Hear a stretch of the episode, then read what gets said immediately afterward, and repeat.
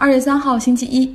冠状病毒还在继续，看着身边的家人和朋友纠结于什么时候返程、什么时间上班、多长时间需要在家隔离，也看到口罩抢购、双黄连抢购、中科院上海药物所的丑态，以及湖北红会的黑暗。那么，在国外的一些地区和国家，冠状病毒也掀起了一场对我国的恐惧和抵制。像日本和韩国、越南，网络上都有呼吁中国人不要来的 hashtag，还有线下的游行，要求政府禁止中国人入境。像 Twitter、Facebook 的网络上还流传着很多国人吃野生动物的视频，也就是大家在国内社交媒体上能够看到的那些。这也引发了。对国人的一些反感，有人留言说：“为什么你们要吃这些奇怪的东西？”对病毒的恐惧滋生或者助长了一些人对华人的歧视和反感。我某一天走在街上，有一个人迎面走过来，用手里的杂志挡住了口鼻。当时心情还真的很复杂。当然了，出于对病毒的合理恐惧和错误的歧视，这之间的界限有时候很难判定。但有一些场合则非常容易，比如说在越南胡志明市有米粉店挂出了招牌，说中国人谢绝入内；而在国外的社交媒体上，有人则直接把中国游客称为生化恐怖分子。在法国，有出租车司机向华人面孔的人喊出了 “dirty Chinese”。当然了，我讲这些并不是希望大家对国外有任何的敌意和愤怒，因为在极端的情况下，本来很坏的人就暴露出更多的恶，但实际上有很多人会有更多的同情和善良。比如说，在欧盟撤侨的飞机上，他们就搭载着十二吨的物资。关于冠状病毒的很多信息，相信大家比我了解的更多。在这儿，我还是多多讲一些国外的消息吧。英国脱欧了，当地时间上周五的晚上十一点，英国终于完成了脱欧。情绪是两极分化的，有英国人感觉到沮丧，认为英国会在国际舞台上越来越边缘化，越来越孤立；也有人很兴奋，说这就是英国的独立日，还挥舞着国旗在伦敦街头高唱。看上去英国脱欧好像迎来了一个结尾，但实际上这只是一个开始。现在英国进入的是过渡期，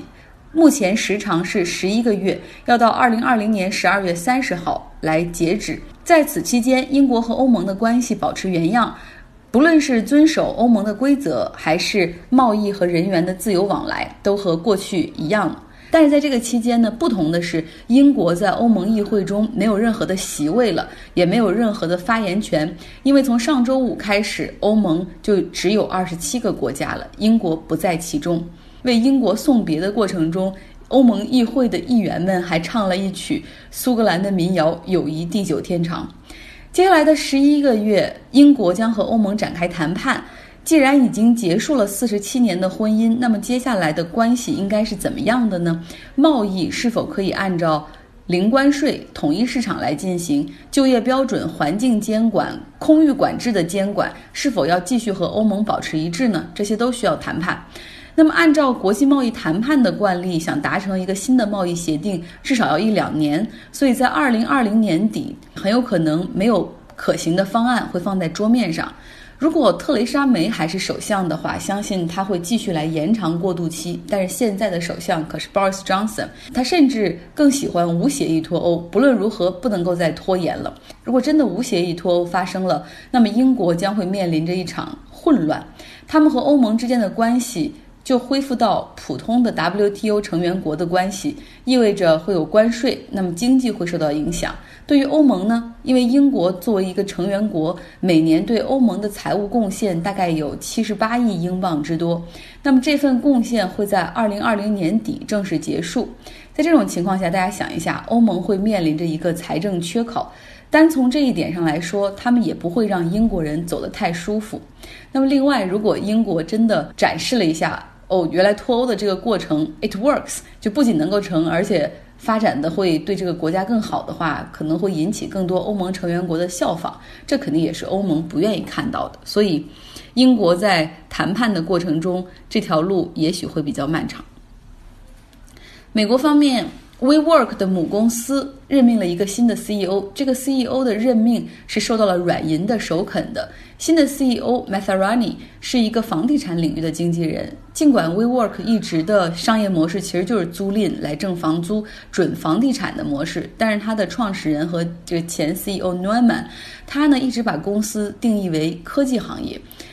WeWork 最辉煌的时候，估值是四百七十亿美元，现在只有八十亿美元的估值。在上市 IPO 的过程中，财务一交给这个投行去看，就是受到了很多华尔街的质疑。那创始人后来离开，现在裁员，业务缩减，回归主业。那他们现在在软银的扶正下，开始了一个五年计划，力争在开拓新市场的同时，要在二零二一年底实现盈利。那新的 CEO。Mathurani，他曾经在次贷危机之后帮助过一家这个商业地产公司从濒临破产到实现盈利，但是呢，WeWork 所面临的问题可能更严重，因为。Norman 辞职之前，他签下了大量城市的租约，以及开始实施一些新的市场的扩张计划。所以，WeWork 现在还是在一个高速扩张的过程中，这需要资金的支持进行装修，以以及人力管理成本的增加。那是否要做一个 benefit and cost analysis 成本和支出的研究？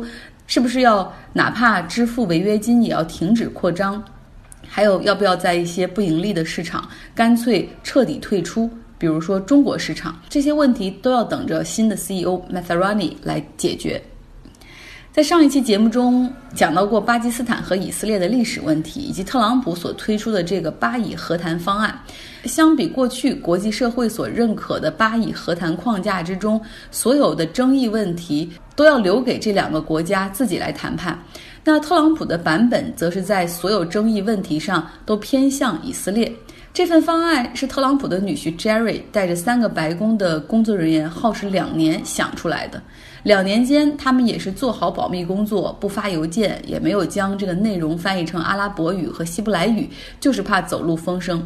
在公布之前，Jared Kushner 希望建立一些国际支持，不要这个方案一出来就被各种臭骂。于是呢，他还特意跑到了达沃斯的会议上，和欧盟的领导人先透了个底儿，希望他们可以表示支持。那副总统彭斯还跑去了以色列，找到了内塔尼亚胡政治上的竞争对手甘茨，就是那个蓝和白党的甘茨，希望他也能够来到白宫见证这个仪式，表示支持，至少让这个方案看起来并不是只为内塔尼亚胡而打造的，而是要让整个以色列受益。Jared 还找到了一些美国在阿拉伯的盟友，像沙特、埃及、阿联酋、约旦，希望他们也能够支持。结果呢，这个欧盟的态度是不支持也不反对，还是老的立场，就是争议问题需要巴以共同来解决。阿拉伯方面，沙特的态度模棱两可，埃及和阿联酋表示支持，而约旦则表示反对。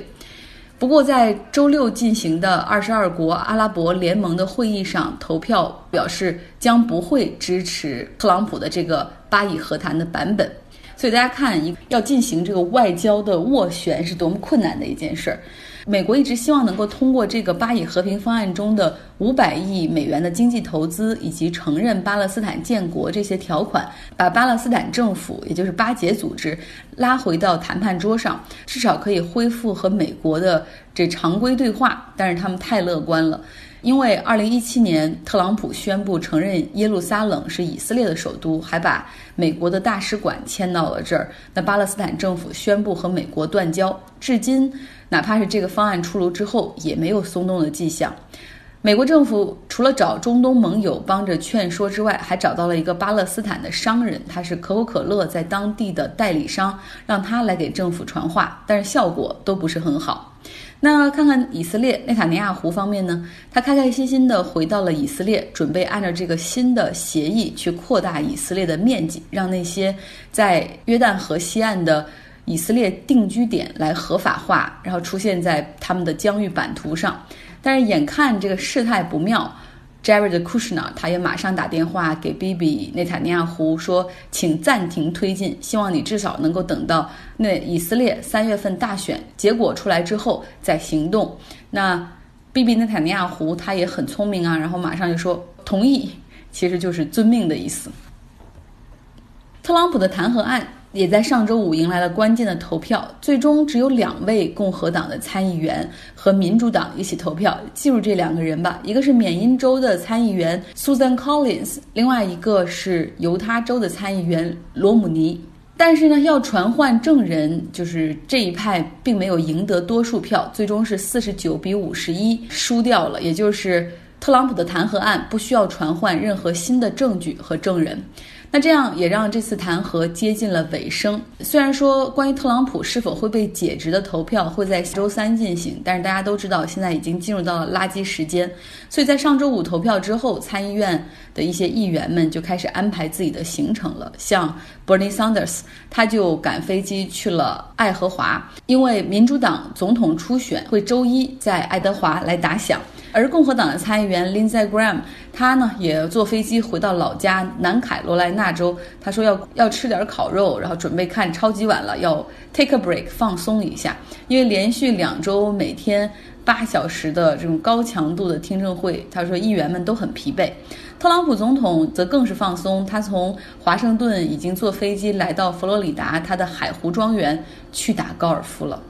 美国科技公司的节奏是怎么样的？今天请来在硅谷工作的橙子同学来讲一讲他的工作。今天来和大家聊一聊硅谷科技公司的工作节奏。呃，一个以偏概全的回答就是，硅谷的科技公司一般是不会九九六的，九九就是非常难以想象了，那么六就更不存在了。呃，无论你的职业、你的职位或者是你的工作项目是什么，呃，美国的工作文化，我想是工作和生活是需要平衡的，也是需要分开的。但是这里需要说明的一个情况是，在硅谷，呃，创业公司的工作节奏和强度和大厂的呃工作节奏和强度一般来说是有一些不一样。创业公司因为节奏比较快，员工数量比较少，而且他们会有非常非常短期的目标和项目内容，所以。一般来说，呃，创业公司会比大厂的工作节奏要更快一些，可能工作时间会更长一些。但是，我想长时间的持续性的九九六或者加班的情况是绝对不会出现的，因为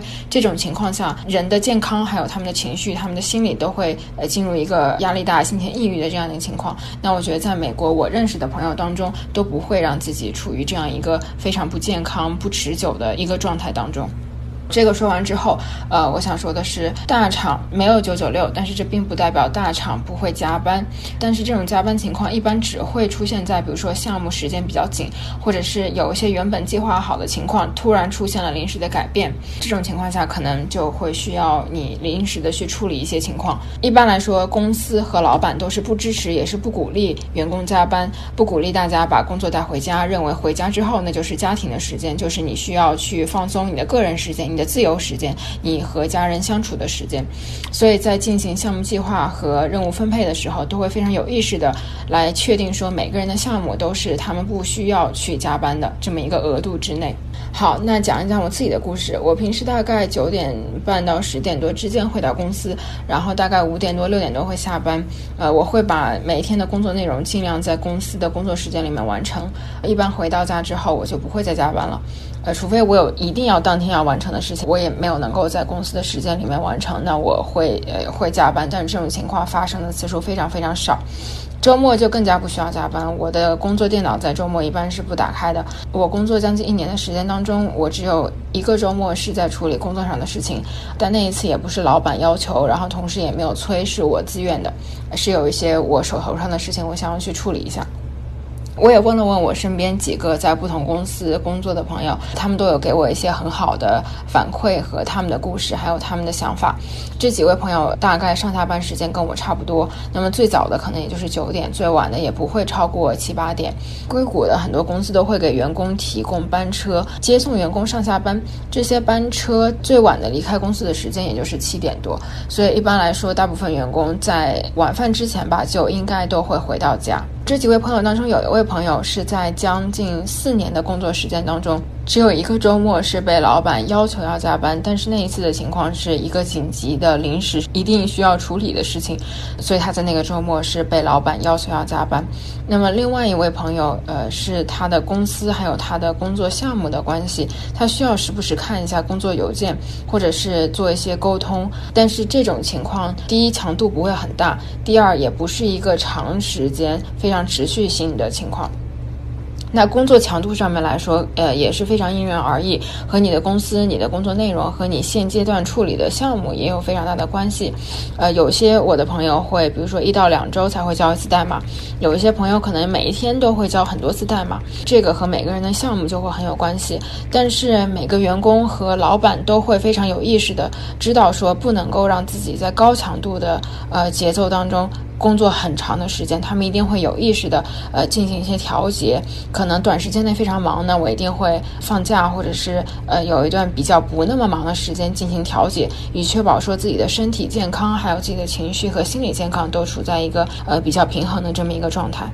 非常感谢橙子同学，他是在一家硅谷一线的大家耳熟能详的科技公司来工作，做工程师。那么，如果你有什么样的感兴趣的问题，关于美国的硅谷，关于科技行业，都可以向他来提问。今天节目发的早一点儿，因为大家也听到外面欢声笑语很吵，因为今天的下午是美国一年一度的超级碗，我也会去凑凑热闹，去朋友家吃上薯片、鸡翅，然后看球赛。和广告，感受一下美式文化。对阵的球队是旧金山 San Francisco Forty Niners 四十九人队和堪萨斯城队。其实湾区这边移民很多，大家平时对橄榄球的文化也没什么热情。但是因为是超级碗嘛，又因为 home team 主队晋级，所以一夜之间，像很多像我这样都看不懂球的人也成了球迷。但是我和几个朋友聊天，其实大家都希望堪萨斯城能够赢，因为我们也不是真的球迷哈。因为旧金山这个城市，大家想一想，它有 everything，它有钱，它有全世界都知道的金门大桥、九曲花街，它有科科技行业，有那么多的大的科技公司在这儿，有全美最高的城市收入平均值，有四季如春的好的季节，有美丽的海湾。体育方面，他们有五个 NBA 冠军，就算赢了超级碗。也只是这个城市皇冠上又多了一个珍珠而已。但是对于中部城市堪萨斯城呢，很多人，包括美国人都不知道它的位置具体在哪儿。那里的经济不佳，被东西海岸大城市带的人认为他们那儿都是乡下人。如果能够赢得超级碗，那对这个城市都是一种激励啊！好了，今天的节目就是这样，大家周一愉快。不知道是不是有好多人在今天已经回到工作岗位上了呢？向你们致敬。